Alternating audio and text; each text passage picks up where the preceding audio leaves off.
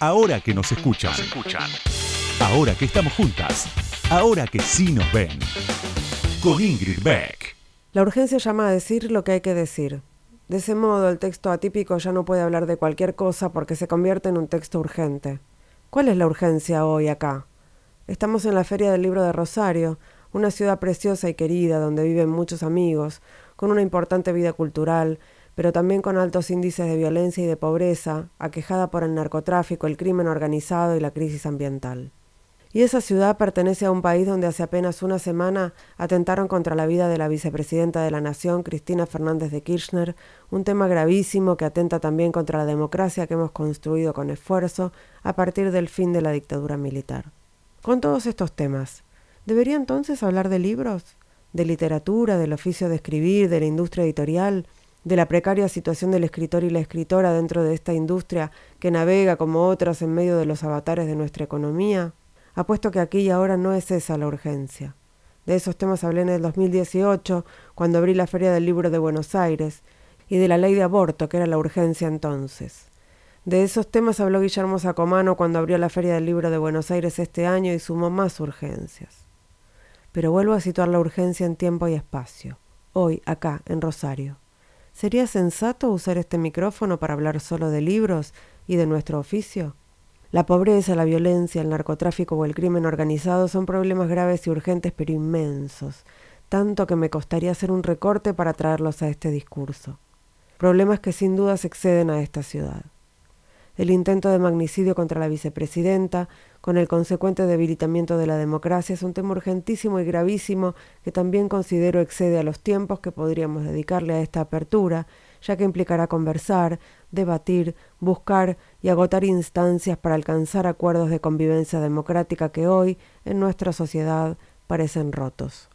Decidí entonces traer a la Feria del Libro de Rosario un tema concreto y puntual del que sí siento podemos y debemos ocuparnos en esta apertura, porque mientras estamos aquí intentando pensar a qué ponerle el cuerpo, cuál puede ser un texto urgente para esta ocasión, los humedales se queman, los queman, y en Rosario no se puede respirar.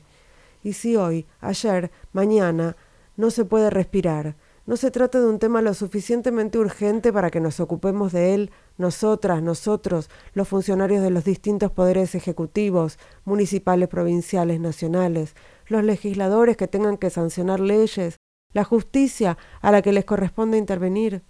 Empecemos por buscar palabras, que es la tarea de quienes escribimos, palabras que nombren lo que hay que nombrar. Ecocidio, Ecocidio es la destrucción de gran parte del medio ambiente de un territorio, especialmente si es intencionada e irreversible. Frente al ecocidio del Paraná, ¿cómo hablar de libros? ¿Cómo hablar de libros si no se puede respirar?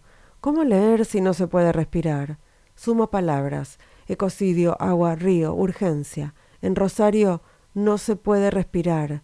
Es una frase que se me repite como un mantra. Es la frase que dijeron e hicieron girar en las redes Gabriela Cabezón Cámara, Dolores Reyes, Claudia Boaf, Maristela Svampa, Soledad Barruti, escritoras ecofeministas que forman el colectivo Mirá. El ecocidio del Paraná es también el reclamo de personas y organizaciones diversas, con esas mismas palabras o con otras, con esa misma frase o con otras, que denuncian a diario la quema de humedales, los incendios incontrolados, el humo, las enfermedades, la expulsión del autóctono, la muerte de todo lo que allí vive y a corto o a largo plazo, nuestra muerte. Ecocidio. En Rosario no se puede respirar. Ley de humedales ya. Basta de quemas. Gritamos y seguiremos gritando en las calles, en los puentes, pero siempre queda la duda de si los que tienen que escuchar escuchan, o escuchan pero se hacen los tontos. Por eso lo repito ahora, frente a este micrófono, este día en Rosario, en esta feria del libro, cuando tengo que elegir de qué hablar, y mi motor es la urgencia. Son fragmentos del discurso de apertura de la Feria del Libro de Rosario, escritos y pronunciados por la escritora Claudia Piñeiro. Ahora que nos escuchan, una marea verde de sonido. Con Ingrid Beck.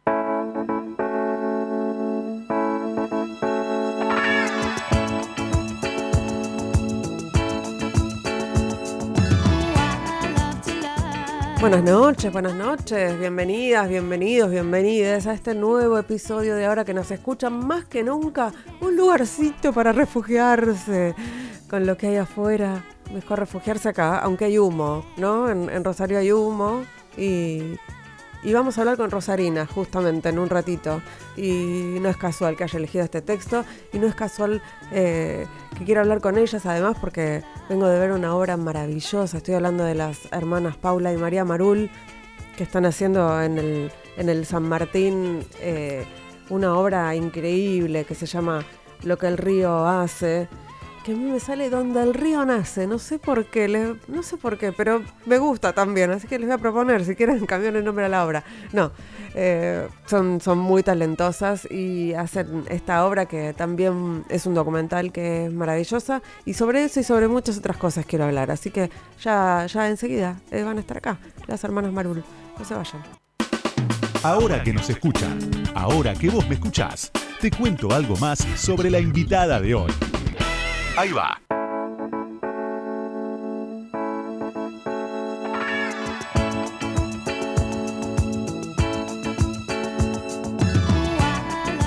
María y Paula Marul nacieron el 2 de abril de 1973 en Rosario, Santa Fe. Son actrices, dramaturgas, directoras de teatro, modelos y conductoras. Después de dejar a su amada Rosario, las hermanas decidieron estudiar lo mismo. Egresaron de la carrera de dramaturgia en la Escuela Metropolitana de Arte Dramático y luego se formaron con Ricardo Monti, Javier Dolte y Rubén Schumacher.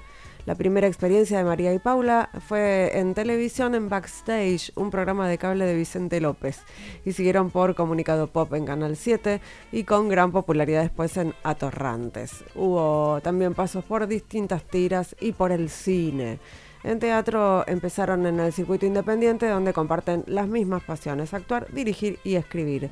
Así nacieron sus obras Hidalgo y La Pilarcita, Yo no duermo la siesta y vuelvo.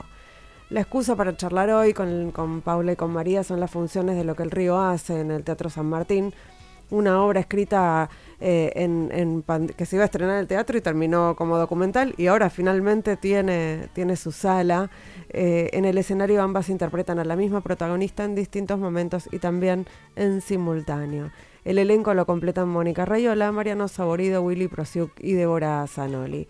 Bienvenidas, Paula y María, ahora que nos escuchan. ¿Cómo les va? Bien, muchas gracias por invitarnos. Nos encanta estar acá en tu programa. Yo arranqué y les, contaba, porque ellas estaban, no habían entrado al estudio todavía cuando yo estaba grabando el, estaba hablando del texto de, de apertura, que es el fragmentos del discurso de Claudia Piñeiro sobre lo que está pasando hoy en Rosario, ¿no? Y bueno, no puedo mm, no preguntarles porque ustedes vienen de Rosario porque la obra transcurre cerca, muy cerca del, río Paraná y tiene que ver con, el valor de ese lugar también, ¿no? Sí. Sí, es muy triste lo que está pasando realmente en Rosario. Nosotros, bueno, tenemos familia allá y amigas eh, y constantemente, bueno, en, los grupos, en el grupo de nuestras grupo de amigas del colegio de toda la vida, en estos últimos días estuvieron ellas compartiendo fotos y aparte lo que están viviendo realmente es, es una cosa impactante desde lo visual, estando allá no se puede respirar, digamos, es triste, triste, tristísimo que día a día siga este problema y que no, no se le encuentre una solución, tanto tiempo, o sea, eh, es como que da mucha bronca e impotencia, realmente. Quiero pasarles un audio, así nos sacamos de encima el compilado de preguntas que ya no quieren responder y vamos derecho a hablar de otras cosas. ¿Les parece? Vale. ¿Sienten lo que el otro siente aún estando a la distancia? Bueno, queremos comprobar si es cierto esto de los mellizos, los gemelos que piensan igual, tienen sensaciones similares. ¿Esto les ha pasado? A ver, ¿cuál es cuál? ¿Cuál es María? ¿Cuál es Paula? ¿Cuál es a cuál? adivina. ¿Te Vos te veo cara de Paula. ¿Han hecho cambio de novio, alguna de esas cosas? De novio no, Son más mellizas que nunca, digamos, son las más mellizas del mundo, porque no solo por fuera, sino por dentro. Además de ser hermanas, ¿son amigas ustedes? Si a una le duele algo, si una no, está a ver, como en términos así como de telepatía, no. ¿Les gustó el mismo chico alguna vez?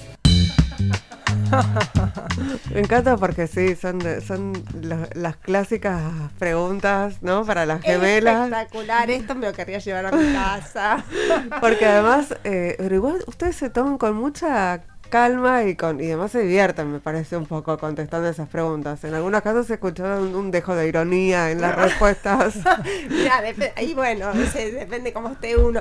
Pero no, no, sinceramente nos pasa que para nosotras es algo tan natural Claro. eh, que, bueno, y, y en- y entiendo que cause curiosidad. Pasa para nosotras es normal, para, para yo no sé cómo es no ser gemela, ¿entendés? Pero bueno, entiendo que, que para la gente tiene la fantasía de como si le apareciera alguien igual de adulto, ¿no? Claro. Pero nosotras no lo vivimos. unas socias en otro lugar del mundo, claro. Tal y te encontrás, es, ah, alguien Exacto, igual. La gente siente eso y que, que nosotras no lo vivimos así porque, bueno, yo la vengo viendo desde que abrí los ojos a ella. Entonces es algo totalmente normal, pero bueno, eh, nada, genial, el, el compilado genial. Sí, y es como que pasa algo que, que el hecho de ser gemela, o bueno, melliza o gemela, nosotros somos gemelas, eh, es más un problema para los demás que para nosotras, ¿no? Como que la gente, por ejemplo, cuando nos confunde, a veces se siente mal, ¿viste? Ay, perdón, perdón, te dije María, eso es pa-". Sí, está todo bien, ¿no? Como eh, nosotras nunca eh, dudamos, de, o sea, siempre sabemos ¿Quién es cada una? Claro, es cada- porque, porque claro. ya saben, la otra es la otra. Claro, sí. Sí, tal cual. Eh, bueno, pasado entonces este momento en el que vamos a, a- a omitir esas preguntas, eh, sí quiero preguntarles por el personaje compartido de lo que el río hace, porque me parecía interesante mientras transcurría la obra, y no voy a spoilear, pero el final me pareció muy elocuente, ¿no? En relación con, con el tema. Y, y cómo, cómo manejan los tiempos, para mí tiene que ver con el paso del tiempo, ¿no? Claramente. Pero ¿cómo decidieron armar, eh, hacer el mismo personaje las dos? Digo, aprovechar que son tan parecidas en este caso. Sí, bueno, eh, en realidad la idea un poco fue esa. Eh, cuando no- nos convocaron para hacer un proyecto en el teatro, en el San Martín, pensamos qué material queríamos escribir o por dónde ir y, y- y teníamos ganas hacía un tiempo de- como de usar utilizar el parecido físico Mm. eh, de manera teatral no Eh, eh, no sabíamos todavía qué tema o qué o cómo si hacer las dos el mismo personaje bueno y empezamos a indagar un poco en qué eh, que aparecía y apareció esta historia de, de Amelia y nos pareció interesante el desafío de, de- de actuarla las dos y de, y de encontrarle el dispositivo adecuado que lo encontramos medio probándolo Mm. Y, bueno, y así se fue, se fue armando, pero digamos que fue, fue como algo, un deseo de, como que partimos un poco de esa hipótesis de, de- de ver si podíamos generar un material en el que estuviera atravesado por la duplicidad de alguna manera. Mm. Eh, y además está, eh, Amelia está muy desbordada, así que le viene bien, ¿no? Tener una Otra sucursal de una doble para Sí. descansar un poco, ¿no? Exacto, sí, Amelia está, bueno, eh, atravesada por las, ex- por las exigencias de, de esta vida medio de locos que llevamos. Sí, eh, las de todas. Las de todas. Eh, bueno, es madre, está, bueno, tiene que cumplir con un trabajo que no está pudiendo, eh, en una crisis con la pareja eh, y, y bueno, un poco en es- eh, viviendo y padeciendo ese presente donde, bueno, nosotros cuando empezamos a escribir la obra, que ya fue antes de la pandemia, en el 2019, Ujú. eh, nos estábamos preguntando un poco sobre el tiempo. O sea, nos pasaba a nosotras que, que sentíamos esto, que el tiempo no, te alcan no nos alcanzaba, que de repente mirás tu hija y ya tiene cinco años más y decían que se fueron esos cinco años y en lo cotidiano también.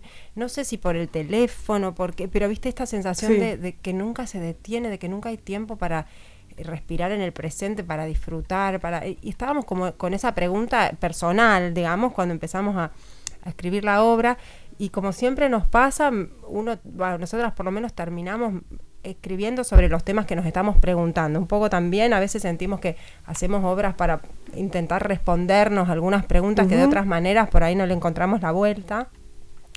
Y Amelia partió en un presente muy parecido al que nosotras teníamos en ese momento y bueno, lamentablemente volvemos a tener un poco ahora. Sí, que es el presente de el- casi todas las mujeres, ¿no? Exactamente, de todas las mujeres. Eh, y, y bueno, y este viaje que ella tiene obligada, y obligada por las circunstancias, digamos, y suponiendo que va a entrar en, e- en ese mismo formato de ir y firmar unos papeles que tienen que ver con unos trámites del padre y volver, la obliga como, bueno, a detener un poco el tiempo, a encontrarse con otra parte de ella que quedó atrás y que de alguna manera, esto que vos decías antes, es como el pasado que la viene, la- se empieza a acercar, su propia voz que ella empieza a escuchar eh, a través de estos monólogos, si se quiere, que tiene el material, o eh, e- e- ese silencio obligado empieza a hacer que ella se reencuentre con, con una parte de ella misma y que bueno, al final eh, esta parte la alcance o la encuentre o se...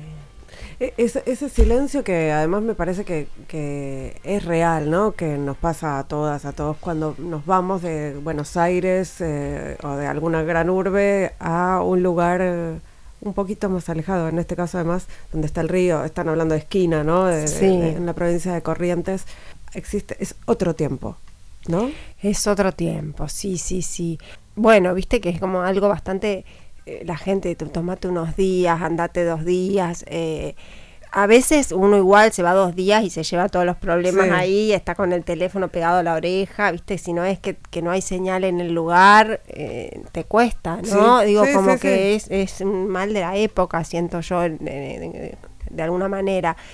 Eh, pero en este caso, y creo que siempre también un poco la naturaleza eh, ayuda, hay algo físico que también eh, pasa cuando uno está en el, en el río, en el, en el cielo, mirando las estrellas, o sea, son, eh, parece frases cli- clichés las que digo, pero, pero a veces uno, o por lo menos yo, siento que uno también a veces no puede por- por- porque tiene trabajo, cosas, y a veces también hay como cierta desconexión o cierta resistencia, viste, a, a- a cruzar esa raya y a, y a dejar, digamos, como si fuese que cuando uno se detiene o detiene toda esa marcha cotidiana de actividades, pudiera sentir otra cosa. Mm. Mira, a mí a veces me ha pasado que por ahí, no sé, he tenido pérdidas familiares o, o cosas que no, eh, o, o mudanzas o cosas que quizás no he, no, no he tenido el espacio para sentirlas y de repente, porque estoy de acá para allá toda la semana, de repente un día, no sé, mis hijas justo se van a algún lado, me quedo un día sola en mi casa y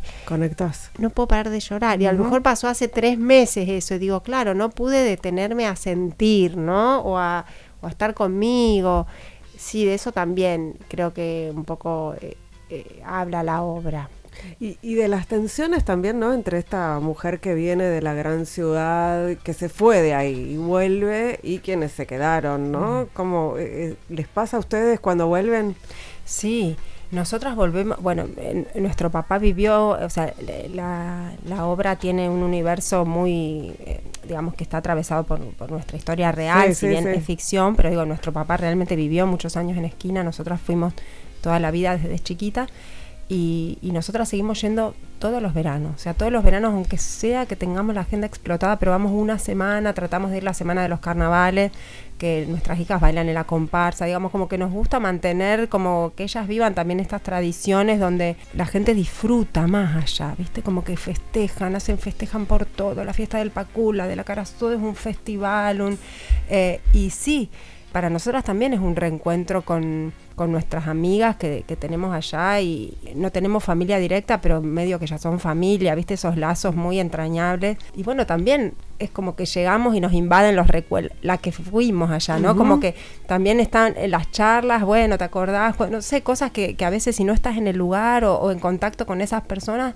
hasta vos también te vas olvidando de que también fuiste esa que estaba ahí en la playa, en la plaza, en... Sí, nosotras tenemos, consta- eh, digamos, eh, contacto permanente con ese universo, nos hace bien, lo necesitamos. Sí, en la ficción está un poco exacerbada esta tensión que vos decís de, digamos, eso por ahí es diferente a, a- nuestro vínculo real con la gente de allá y con, y con el lugar. En la, en la ficción el personaje está mucho más distanciado, hace mucho que no vuelve, se siente muy diferente a la gente de ahí. No le interesa lo más mínimo al principio detenerse a, a recordar o detenerse a, a- digamos, le parece que fue algo que ya olvidó y que fue de otra vida, ¿no? Después eso se empieza a, a resquebrajar y aparece otra cosa, digamos. En ese sentido, esa es una diferencia del personaje con nosotras real.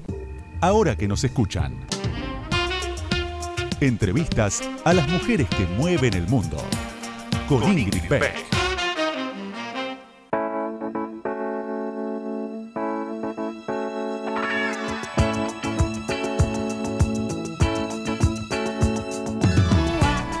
Segundo bloque de ahora que nos escuchan, estamos charlando con Paula y María Marul a propósito de lo que el río hace y de muchas otras cosas. Lo que el río hace está en el San Martín, eh, en la sala Cunil Cabanellas, ¿no? Sí. Eh, que es una sala preciosa y qué lindo que haya teatro de vuelta, ¿no? Ay, sí, ay, sí, qué alegría. Eh, bueno, en el, ustedes empezaron a escribir la obra.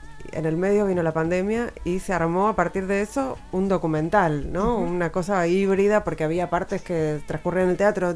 Eh, quiero que escuchemos un fragmentito del documental y después charlamos un poco de, de ese proceso creativo que lo podemos, se puede ver además, bueno, editado, pero se puede ver. ¿Qué cosa? Que llueve la plata. No, no, no, ¿qué dijiste? Ahí escala, ¿Qué dijiste? ¿Qué dijiste? Que llueve la plata. ¿Qué, qué haces metáforas ahora? No, no, no, no entiendo lo que me estás queriendo decir. Sinceramente no entiendo lo que me estás queriendo decir. ¿Por qué no pones huevo y me lo decís en la cara? Decímelo en la cara, te lo digo yo, no tengo ningún problema, Eso, te lo digo yo.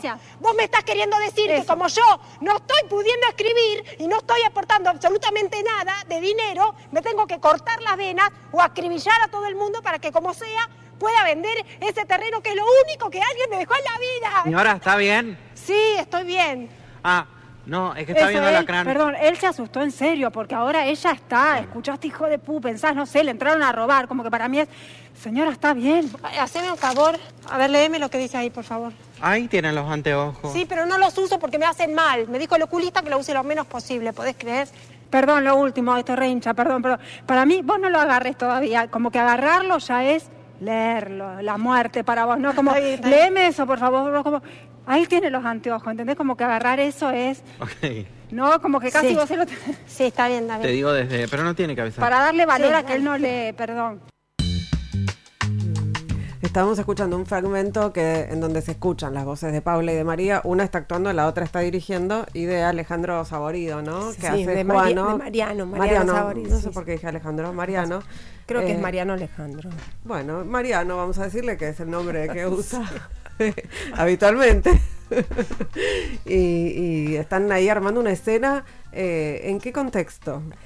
Bueno, la, eh, sí, eh, esto formó parte de, como vos dijiste, de modos híbridos, que fue el ciclo que, que se inventó en la pandemia, que el teatro nos ofreció a todos los directores que teníamos que estrenar obras en el 2020, eh, nos ofreció hacer eh, algo audiovisual. Con el material o que tenga que ver con el material, con total libertad, lo que cada uno pueda en esas condiciones. Además que era pandemia estricta, Sí. digamos, cuarentena estricta. Y nosotras, eh, después de pensar un poquito, dijimos, bueno, hagamos un documental, documentemos el proceso creativo, que es lo único que, que tenemos, porque la obra no se había estrenado, no se había ensayado, y nos parecía interesante hacer algo que, que sea diferente a la obra cuando la obra se estrene, como que la gente, el público, el espectador vea algo distinto y que no compita con el teatro que Claro. es tan eh, Sí. incompetible, Per- claro, personal, sí. personal. Entonces digo, eh, entonces bueno, fuimos por ese, ese experimento en ese momento. O sea, la obra estaba escrita y nada más. y nada más. La Ni obra- siquiera teníamos a todo el elenco. No. Ni siquiera todavía habíamos convocado a todo el elenco, teníamos la obra escrita, pero bueno, una primera versión, no la habíamos ensayado, estábamos justo por presentar el anteproyecto de la escenografía cuando vino la pandemia, pero en el teatro se trabaja con, va- con va- varios meses de anticipación con la escenografía y el vestuario. Entonces, bueno, ahí terminamos de, arma- de armar el elenco, eh, los convocamos para hacer este experimento, se sumó Belina Sabadisca, que es una directora audiovisual, todo por Zoom. Habíamos visto un, un- un documental de ella de unos mellizos que nos había encantado, de- que es maravilloso, y la llamamos, dijo, sí, sí, estaba embarazada Belina. Después nació el bebé, Todo todo, mientras, mientras estábamos haciendo el documental. Hablando del, del tiempo, ¿no? Del Hablando- paso del tiempo. Totalmente. Y bueno, y entonces en ese, en ese, en ese documental volcamos todo lo que teníamos, digamos, ensayos por Zoom, lectura con los actores, indagación que cada actor hizo en su casa. Filmamos cuatro escenas en el teatro. Una de esas escenas eh, es la que escuchamos Sí. recién, que bueno, que la filmamos mostrando un poco los ensayos, cómo, cómo ensayábamos, cómo dirigimos y después como un resultado final de la escena. También entrevistas a personas de esquina, Sí. que fueron personas que inspiraron a los personajes.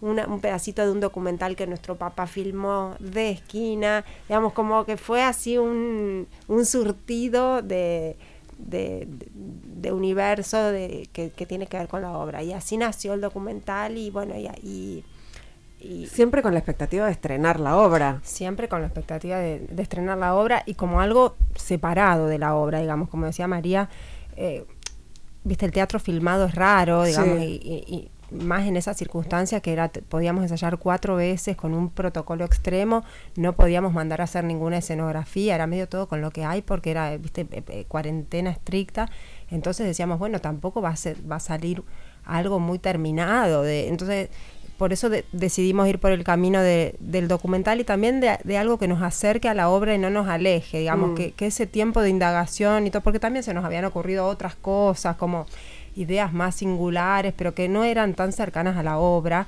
Y después dijimos, no, no, hagamos algo que nos sirva para el día de mañana también, cuando estrenemos la obra, que, que ya haya un recorrido en, en la misma dirección. ¿Y les sirvió cuando se, cuando se pusieron a ensayar real, real? Sabes que sí, porque sentíamos que ya había un recorrido, digamos, ya ya conocíamos a estos personajes. En esos días que fueron pocos los que pudimos entrar, digamos, poner el cuerpo de ir a filmar al teatro, eh, pero todo lo previo, digamos, ensayamos un montón por Zoom, leímos los textos, eh, viste, cada actor y cada actriz desde, desde su lugar también le iban aportando cosas. Sí, cuando entramos a ensayar, que fue un proceso muy acotado, porque en el teatro oficial se ensayan dos meses y que es poco comparado con los procesos que nosotros Sí. solemos ensayar más tiempo.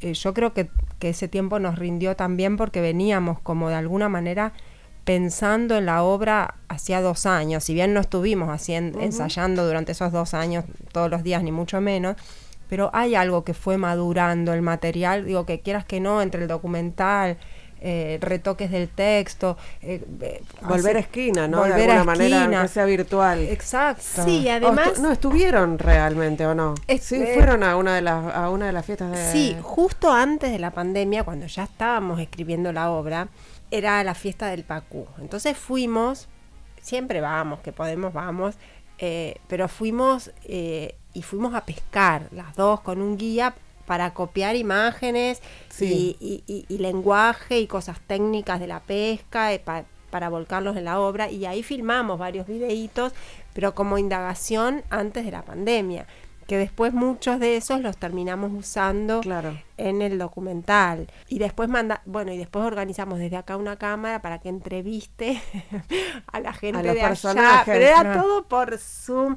Yo creo que lo que, ah, escuchándote, escuchando a la Paula, creo que también lo que nos dio este documental por las circunstancias tan extremas que estábamos viviendo fue como mucha libertad Mm. de, de o sea, no sabíamos lo que iba a quedar ese documental, sinceramente era decirle a los actores probemos, indaguemos en nuestra casa, pone, a ver, filmemos, filmemos en cámara rápida, filmemos en cámara lenta, a ver cómo hablaría el actor. Y como que quizás nos sacamos un poco cierta, no exigencia, pero digo como todo el tiempo nos recordábamos, bueno chicos, estamos en una pandemia, estamos haciendo lo que podemos, veamos Que sale, esta claro, aventura, claro. ¿no? Entonces eso abrió un poco y, y los actores también tuvieron acceso a, a esquina, porque ellos no habían ido Claro. nunca, pero bueno, con las entrevistas vieron cómo, cómo eran los personajes. Exacto, entonces creo que desde ese lugar fue una experiencia que sumó mucho y ni hablar como grupo también, que fue como si nos hubiéramos ido de viaje a la luna en la pandemia haciendo esto Sí, con los un actores. proyecto tan Y con tantos obstáculos. y- Exacto, nos sostuvo como que fue eh, el pilar artístico que nos acompañó durante la cuarentena, ¿no?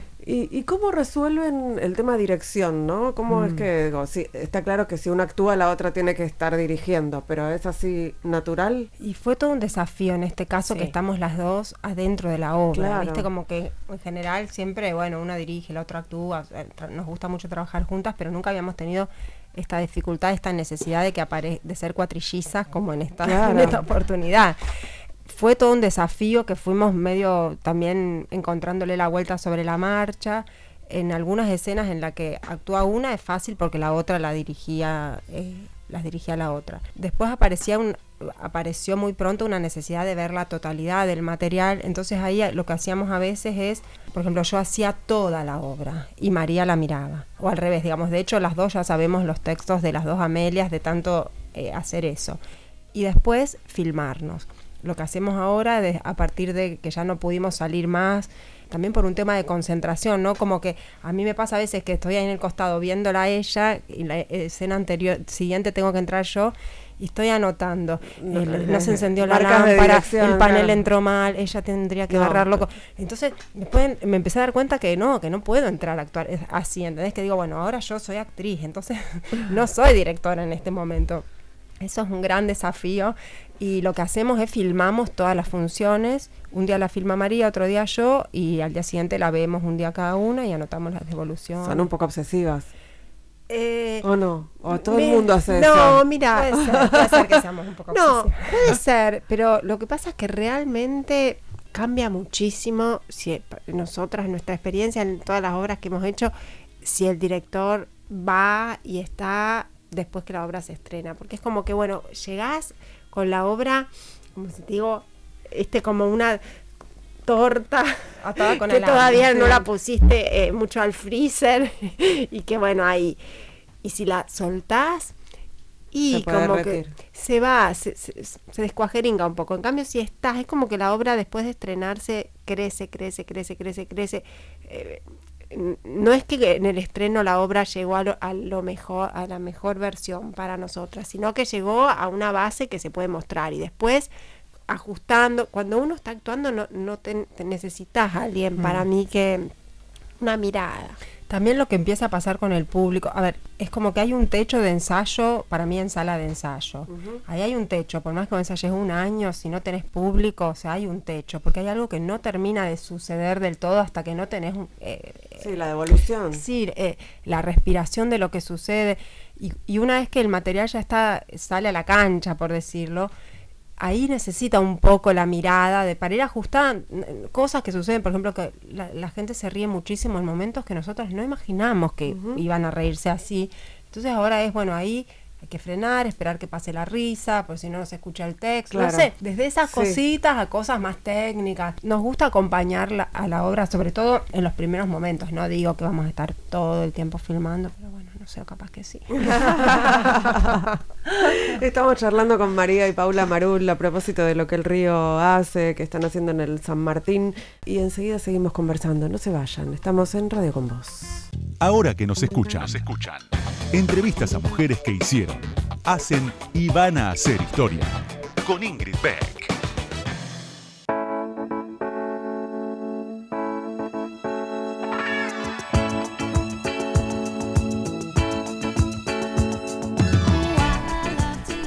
Tercer bloque de ahora que nos escuchan, estamos charlando con María y Paula Marul a propósito de lo que el río hace y de otras cosas. Pero sí quiero preguntarles cómo es que ambas decidieron estudiar teatro y luego, porque se entiende que hayan empezado a trabajar juntas en tele, esas cosas como que medio que se, se entienden, pero Sí. decidieron Eh. estudiar lo mismo. No sé si, al- eh, si desde en la familia hubo algún esfuerzo para que hicieran cosas distintas. Sí, sí, Porque yo tengo hermanos mellizos y mi mamá hizo todo lo posible para que hicieran cosas distintas, los mandó a, a escuelas distintas, qué sé yo, y terminaron estudiando Sí, lo mismo. Lo mismo en nuestra familia. Sí, sí, nosotras también fuimos a siempre a divisiones separadas. Íbamos al mismo colegio, pero yo a la A, Paula al B, después yo a la tarde, Paula a la mañana. Y nosotros también tuvimos una época de, de intentar eh, ir en contra de la naturaleza. de- con nuestras terapias, de decir, bueno, cada una nos tenemos que separar un poco, hacer un trabajo vos, yo el mío, como, viste, no melliciarnos, como decimos. Pero bueno, después nos entregamos a, a algo que para nosotras, te digo, es totalmente natural. A ver, eh, inclusive con estudiar actuación, con estudiar dramaturgia, con estudiar dirección y puesta en escena, no lo hicimos juntas tampoco. O sea, estudiaron en, en, estu- en lugares estudiamos separados. en los mismos lugares, pero a, a veces no, no en el mismo grupo, a veces no, no necesariamente en- con todos los mismos profesores. Y por ejemplo, dramaturgia, empecé primero yo con Ricardo Monti, después fue ella. Paula hizo primero la EMAD, la, la carrera de dos años de dramaturgia, después la hice yo. Ella hizo el seminario con Cartoon, después yo. Digamos, como que. Bueno, pero siguen fuimos- pasando. te- Che, hace esto Sí. que está bueno. Sí, sí. Sinceramente siento que es algo que nos gusta a las dos mucho. Digamos, quizás empezamos con, con actuación, con dirección y terminamos de...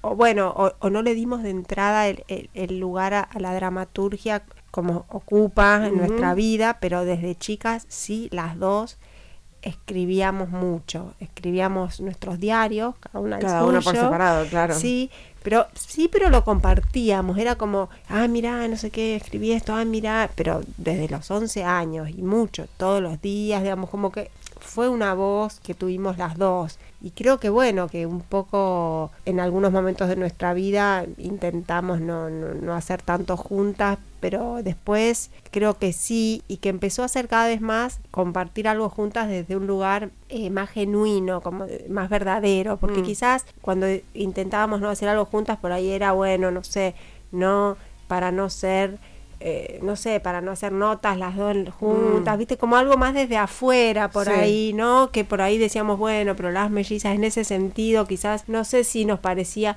pero creo que en definitiva estábamos buscando también en esa separación algo que después apareció que es el teatro, Claro. escribir y digamos nuestro lugar verdadero y disfrutamos disfrutamos y, y te repito es como algo natural. Tenemos un universo muy parecido también creativo.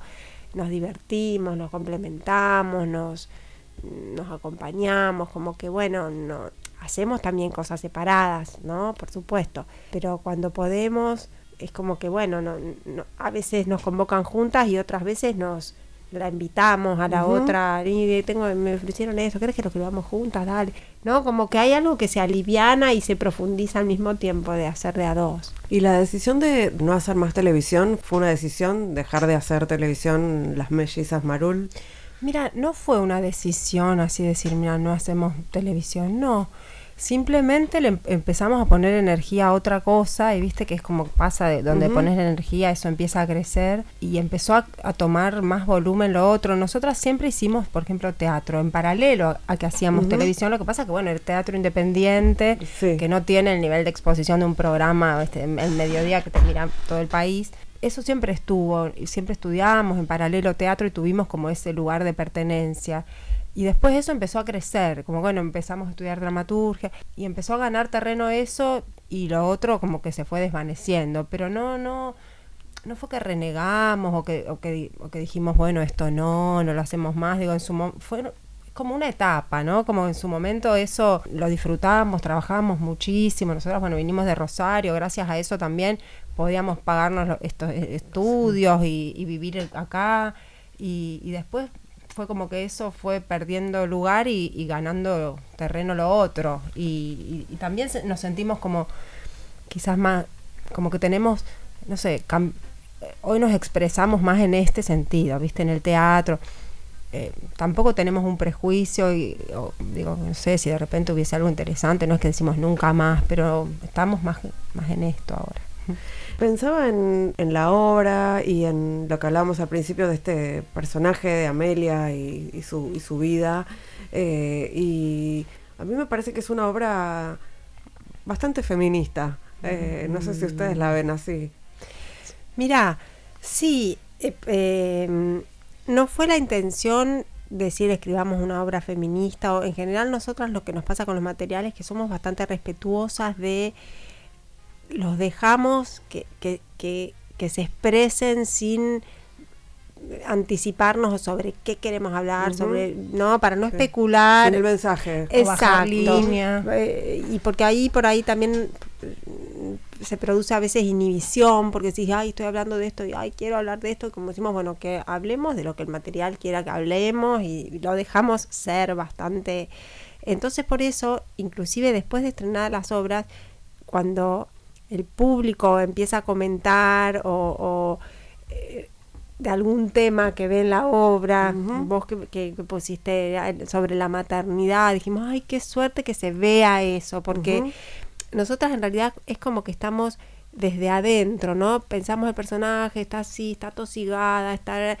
Pero bueno, y sí, después uno lo ve de afuera y decís, sí, es una mujer que nada más, que tiene que las exigencias de trabajar, cuidar a la nena, eh, no, digo como que esa, todo lo que nos pasa a las mujeres, pero no fue que previo nosotros dijimos, bueno, hagamos una obra eh, feminista, ¿no? No, bueno, pero se ve que la agenda de cada una de ustedes es, como que en el material se filtra la mirada que uno tiene sobre la vida y nuestra mirada es una mirada feminista, digo, incluso con el personaje de Nancy, que es la mujer que está en el, vive en el pueblo, que, que es una maternidad diferente, pero que está hermanada con, con Amelia en un montón de cosas, cuando, ¿no? Si se quizás se pudiera leer en un primer comienzo como una rival, por decirlo, que, y termina siendo todo lo contrario, o sea, es una mujer que también está desbordada por sus cinco hijos que tiene, que eh, teniendo que salir a trotar con unos auriculares para que no le hablen, ¿no? Como que digo, está igual que ella en otro estilo y es una mujer que, bueno, que la... Sí, yo creo que está esa, esa mirada eh, en la obra. Mm. Pero no, no meditada anticipadamente. No meditada.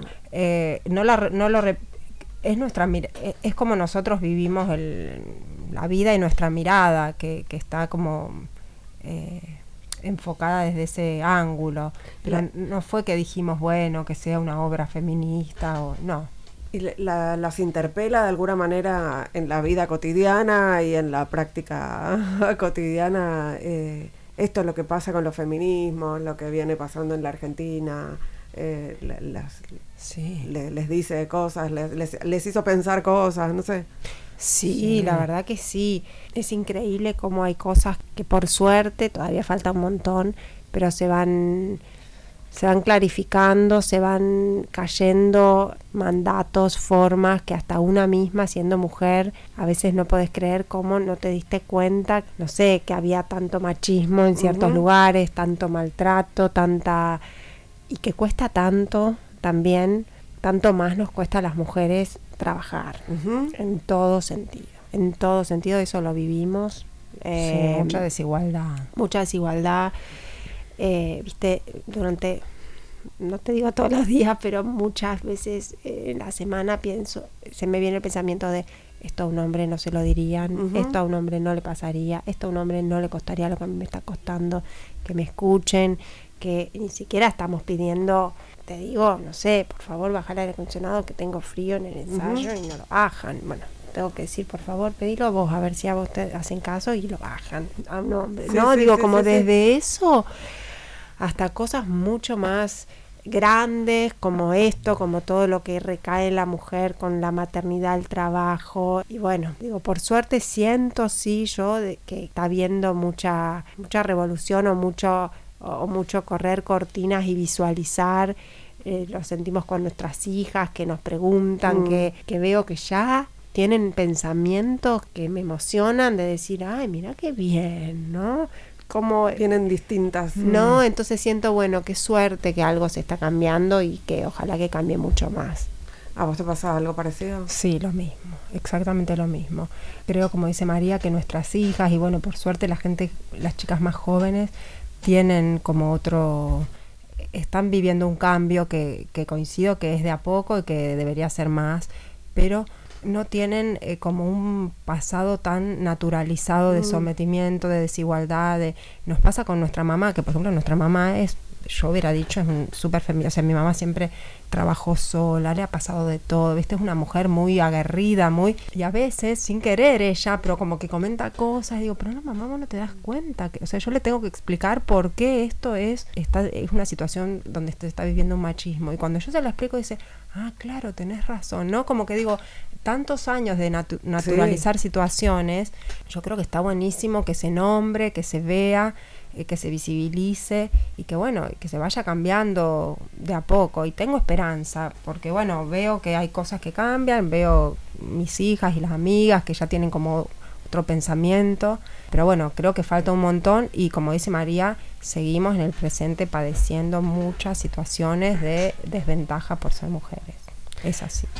Se nos terminó el programa, se nos terminó el programa. Qué lindo, muchas gracias. No, gracias. Paula, María, muchas gracias por haber estado aquí. Estuvimos charlando sobre varias cosas, pero recomiendo enfáticamente que vayan a ver lo que el río hace al San Martín. ¿Funciones? De miércoles a domingo a las 20 horas. Sí, además un horario perfecto, hermoso, temprano para la persona mayor que, que se quiere ir a dormir temprano y para la persona joven que después quiere seguir, eh, seguir, seguir la joda. Esto ha sido todo por hoy. Muchas gracias por habernos acompañado. Nosotras, nosotros, nosotres nos reencontramos el próximo miércoles a esta misma hora por aquí. No, a esta misma hora no, porque a esta misma hora terminaría el programa. Una hora antes, de ser posible, pongan la radio. Estamos en radio con vos haciendo ahora que nos escuchan. Nos vamos escuchando a Sting y Lady Gaga haciendo King of Pain. Y hicimos este programa en la operación técnica Lucas Rodríguez Perea, en las redes Melanie Berardi, en la producción Mariana Boca y en la musicalización Sergio Cirigliano. Adeu.